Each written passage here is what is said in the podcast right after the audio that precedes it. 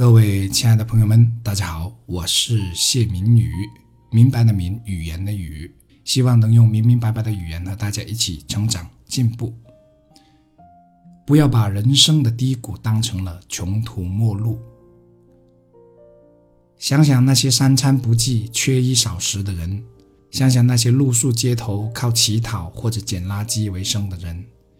想想那些被病魔缠身、拉屎拉尿都需要人帮忙，且天天被疾病折磨得死去活来的人；想想那些因意外而失去双腿或者从此失明的人；想想那些突然失去亲人的人。和这些人相比，无论我们今天多么困难，都是幸运的。人生低谷，怕的不是失去走出低谷的能力。而是失去走出低谷的信心和勇气。人生低谷，大忌是只着眼于眼前，着眼于自己，深陷并放大无用的情绪而无法自拔。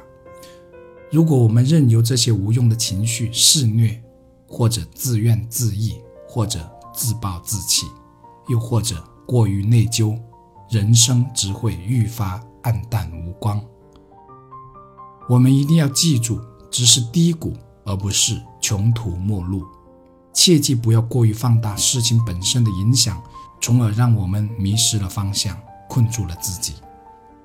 今天我们深陷低谷已久，我们举步维艰，寸步难行，但我依然相信未来的光明。